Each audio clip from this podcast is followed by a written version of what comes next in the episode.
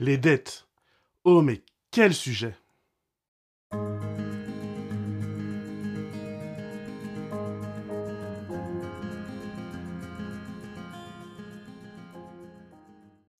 Bienvenue dans cette émission Croître en Christ. Je suis vraiment heureux de te retrouver chaque semaine pour une nouvelle capsule spirituelle. Lire, étudier, comprendre la Bible, voilà mes passions que je souhaite partager avec toi. La Bible est quand même une bibliothèque de connaissances et d'expériences. Et ce que j'aime vraiment beaucoup avec ce livre, et particulièrement dans cette bibliothèque on retrouve celui des Proverbes, c'est qu'il fait partie d'une collection spéciale.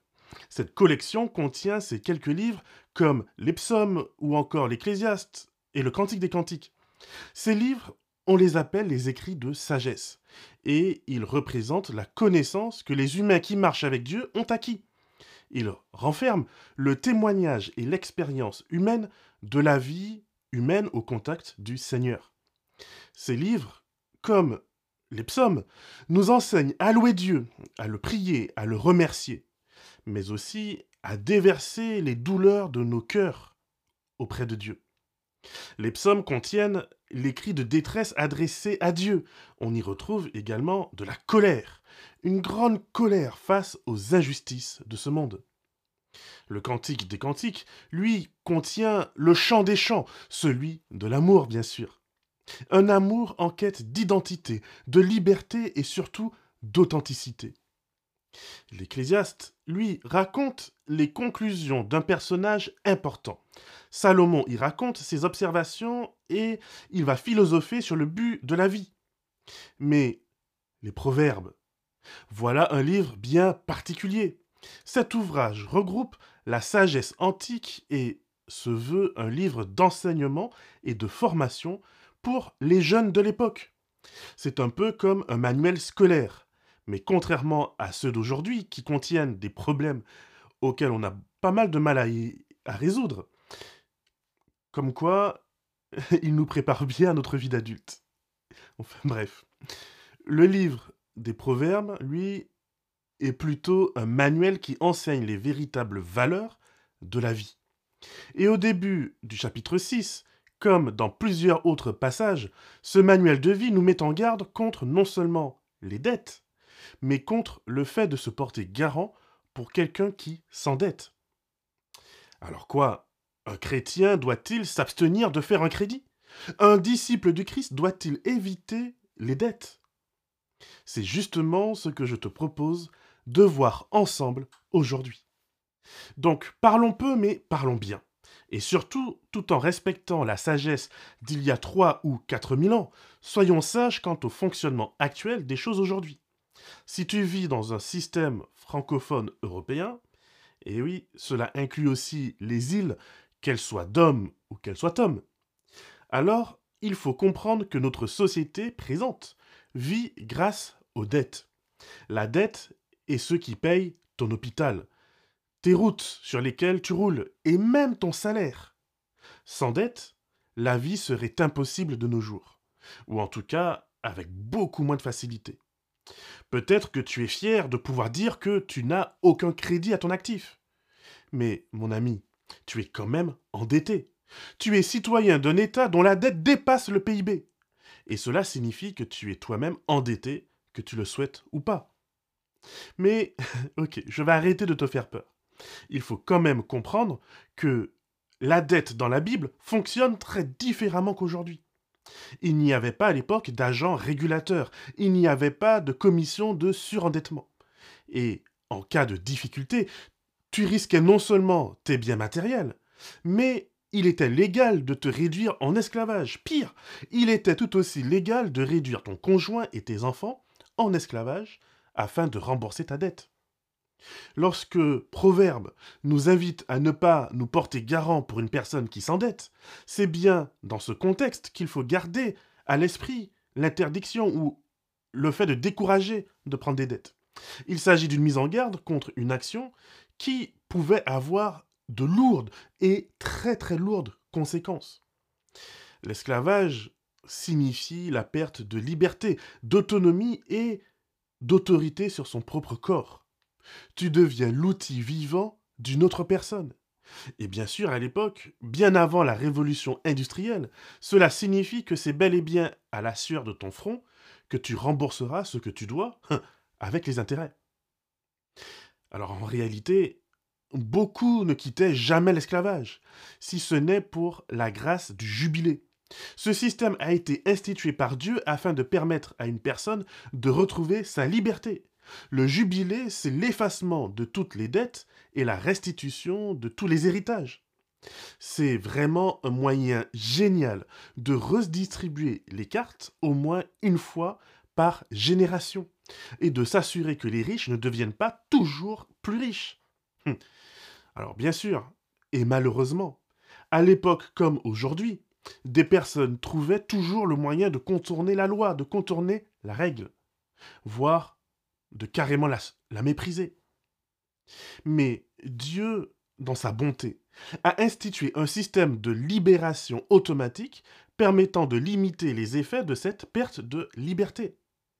Cependant, le livre des Proverbes nous invite, malgré tout, à nous écarter des dettes, ou d'être le garant d'une dette. Mais puisque, comme je l'ai dit, il est aujourd'hui quasi impossible de ne pas contracter de dette, alors permets-moi au moins de t'expliquer comment je comprends notre rapport à la dette.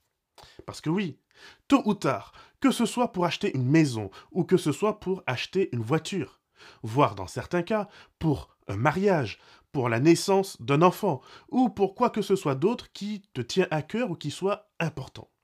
La question de la dette va tôt ou tard venir frapper à ta porte. D'ailleurs, la réalité, c'est que toutes les dettes ne sont pas forcément monétaires. Mais bon, ça, je ne vais pas forcément entrer dans les détails aujourd'hui. Il suffit simplement de dire que nos liens sociaux sont souvent basés sur un système très discret, certes, mais réel de dettes de petits services rendus. Je t'aide ici, et demain tu m'aideras là-bas. Et si tu ne me renvoies pas l'ascenseur, je te rappellerai que je t'ai bien aidé dans le passé, et que je m'attends à ce que tu me rendes ma dette. Cela peut être aussi simple que de passer du sel au voisin, ou encore d'aider le fils d'un ami à trouver un stage. Bref, la liste peut être bien longue. Mais revenons aux dettes financières. Je considère, comme beaucoup d'économistes, qu'il y a de bonnes dettes et il y a de mauvaises dettes. Et oui, savais-tu qu'il existait de bonnes dettes? Pourtant oui.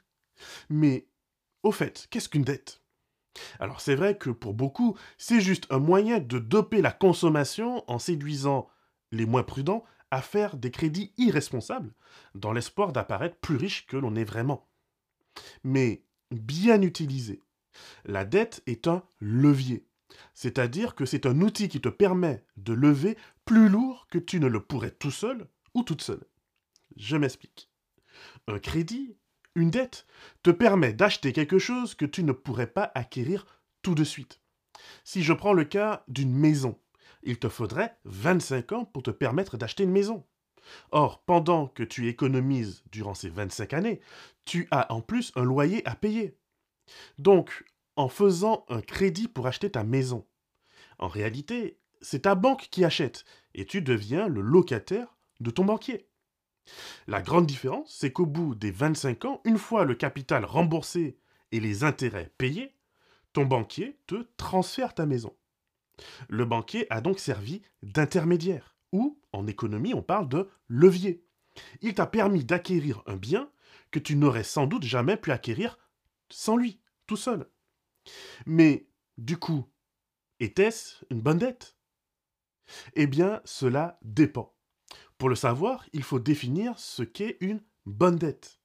Une bonne dette est un crédit dont l'effet de levier te permet de te rapporter plus d'argent. C'est-à-dire qu'un bon crédit te fait gagner de l'argent, alors qu'un mauvais crédit te fait perdre de l'argent. Si donc je reviens à l'exemple de ma maison. Si j'achète une maison à crédit à 100 000 euros et que mon crédit court sur 25 ans, cela me revient sans les intérêts grosso modo à 300 euros par mois. Ces 300 euros représentent mon loyer, ce qui honnêtement n'est pas si mal, pas vrai? Mais Bon, pour être franc, je pense qu'à ce prix, c'est plus un T2 voire un T1 qu'on achète. Mais passons. Ça reste un exemple, on est d'accord. Donc, si j'ai une maison pour 100 000 euros, si dans 25 ans, en comptant euh, mon loyer de 300 euros plus les travaux d'entretien et de réparation, la maison vaut maintenant 300 000 euros. Alors en effet, j'ai fait une belle affaire. J'ai payé 100 000 euros, mais au bout de 25 ans, mon bien a pris de la valeur. Et si je devais le revendre, je ferais un gain net de 200 000 euros. Bien sûr, on l'a dit, hein, moins les coûts d'entretien.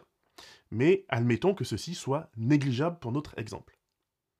Par contre, si au bout de 25 ans, mon bien vaut 70 000 euros, alors j'ai fait un mauvais crédit. Je ne sais pas si tu comprends bien le principe. Je vais prendre un autre exemple. J'achète à crédit un téléphone à 1400 euros. Waouh Un téléphone au prix d'un SMIC. C'est incroyablement cher, n'est-ce pas? Et pour la plupart des gens, c'est totalement vrai. Un tel achat n'est sans doute pas très raisonnable. Encore plus acheté à crédit. Une fois acheté, en sortant du magasin et en retirant l'emballage de ton téléphone, il ne vaut déjà plus les 400 000 euros à la revente. Si je suis chanceux, peut-être que je pourrais le revendre entre 800 et 1000 euros l'année prochaine.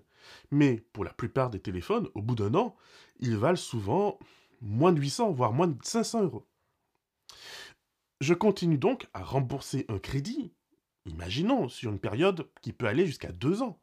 Je continue donc à rembourser un crédit pour un appareil qui ne vaut pas son prix au bout d'un an et encore moins au bout de deux ans. J'ai donc fait un mauvais crédit.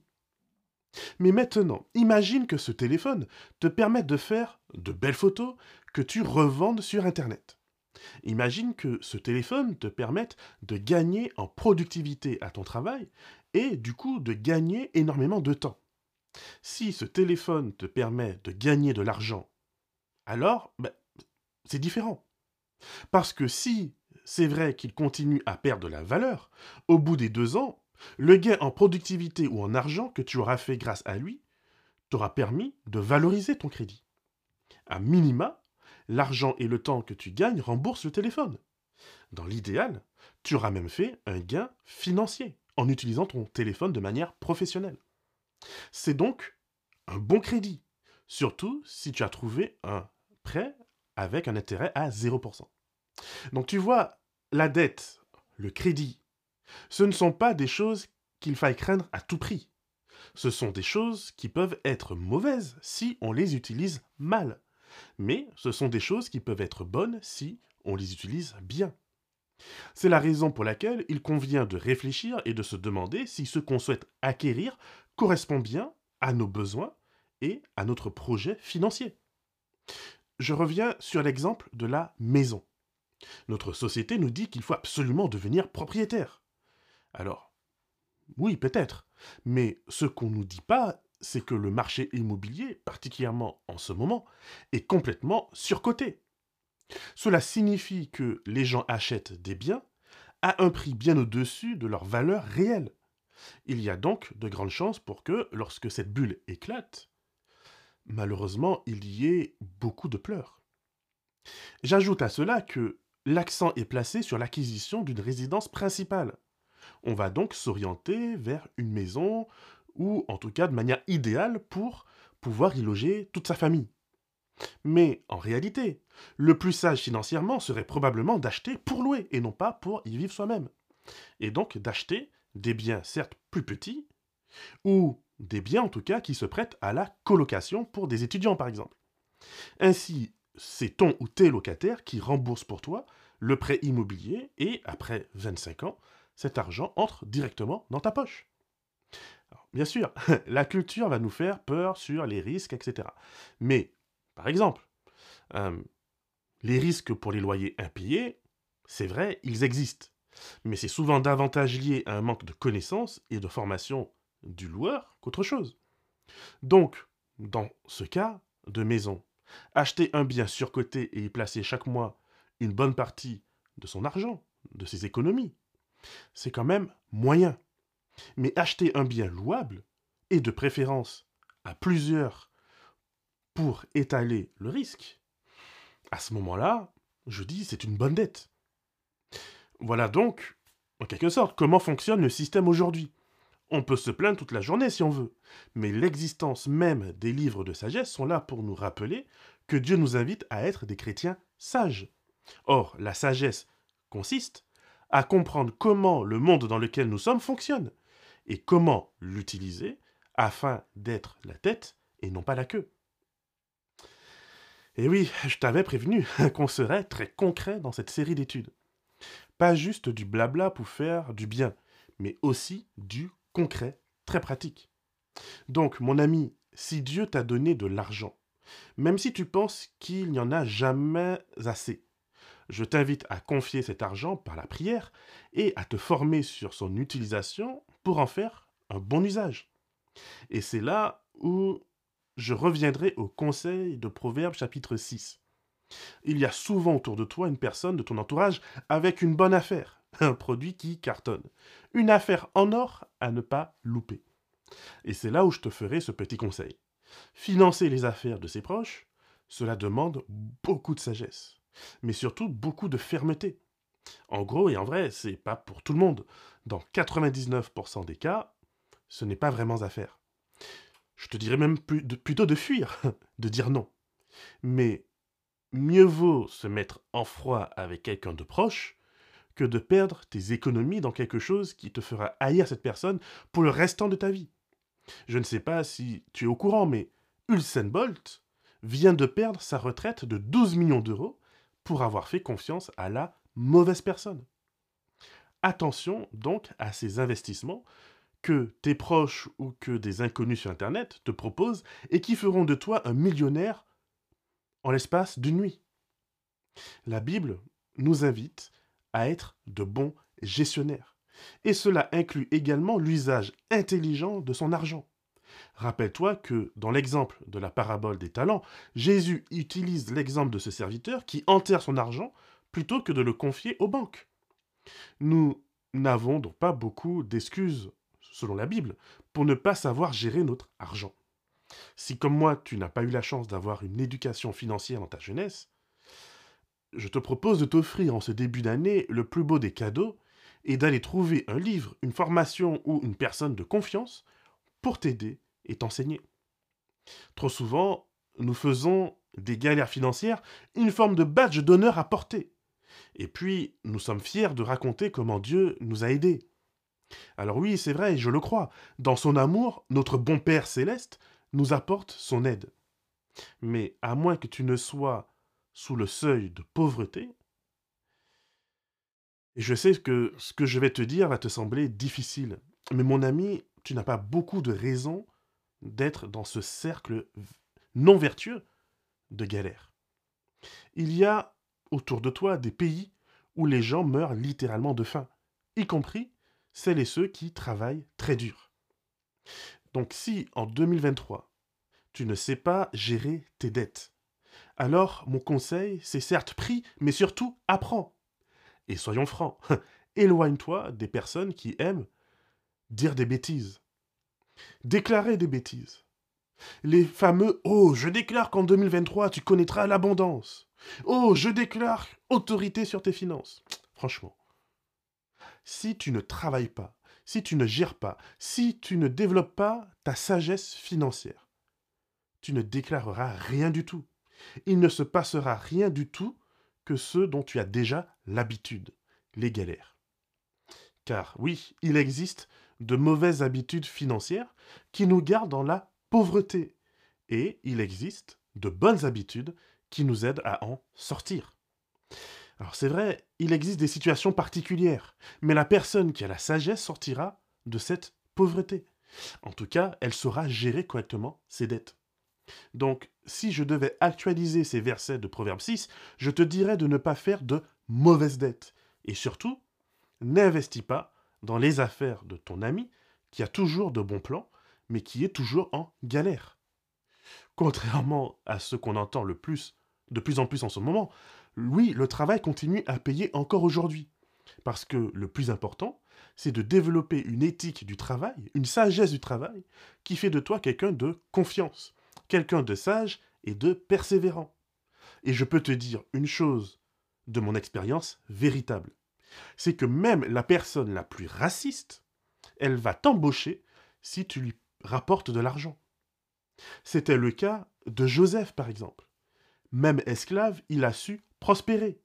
En prison, il a su prospérer. Et bien sûr, devenu ministre, il a fait de grandes choses. Très souvent, il y a des gens qui travaillent dur, mais qui travaillent sans sagesse. Après, on dit, ben oui, ben, le travail ne paye pas. ben bon, forcément. Mais prends exemple sur Jacob avec le troupeau de son beau-père Laban. Prends exemple sur Joseph en Égypte. Relis attentivement leur histoire, et tu verras qu'il s'agit d'hommes sages et astucieux. Alors, aujourd'hui, je te souhaite à toi aussi d'apprendre la sagesse financière tout autant que tu apprends la sagesse spirituelle, parce que en réalité, cela en fait partie.